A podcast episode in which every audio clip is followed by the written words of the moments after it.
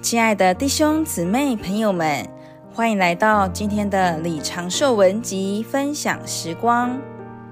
在圣经里有许多处说到神的要求，譬如在旧约有律法的要求，但是由于人无法凭着自己达到，所以到了新约就有基督做恩典来供应我们。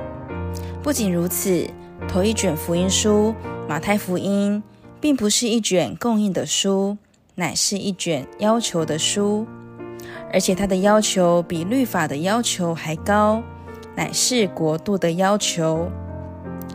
在马太福音的五六七章也给我们看见，这国度的要求远超过律法的要求。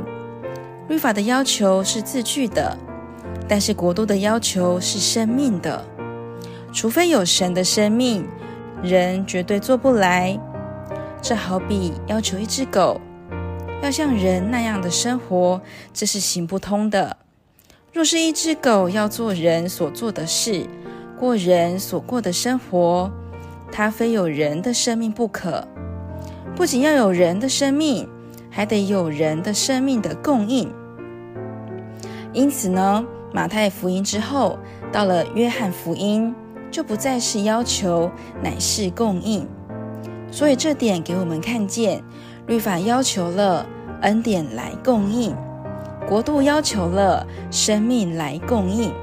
主来了，就是做生命的供应，使我们能应付国度的要求，过国度的生活，做国度的子民，在地上完成神永远的旨意。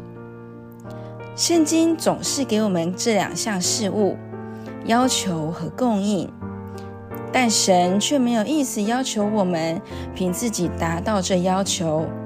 他先要求我们显出我们的不能，然后他来进入我们里面，做我们的生命，供应我们，使我们能应付他的要求，完成他永远的旨意。这是圣经中一个不变的原则。表面看，教会生活对我们是一个要求，也需要我们出代价。但是实际上，在其中乃是享受，能得着基督做我们的供应。在彼后的一章有一段话，最适合我们今天在教会生活中享受主之人的需要。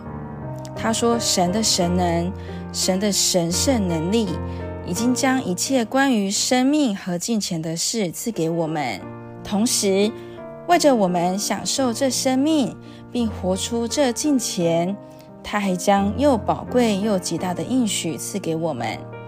他不仅在我们里面将生命和金钱的事赐给我们，并且在我们的外面赐给我们一本新约，在这约里有神又宝贵又极大的应许。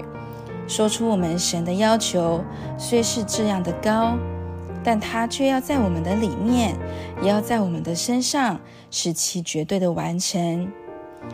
因此呢，弟兄姊妹们，我们不必为着过教会生活而背重担或忧愁挂虑，只要简简单单的享受主，然后呢，主在我们里面怎样带领，我们就怎样做。只有享受和工作，没有劳苦重担或忧愁。神的供应一定随着神的要求而来。神有要求，他就一定有供应，这是铁定的原则，也是圣经清楚的教导。今天的分享时光就停到这里，谢谢您的收听，我们下次见。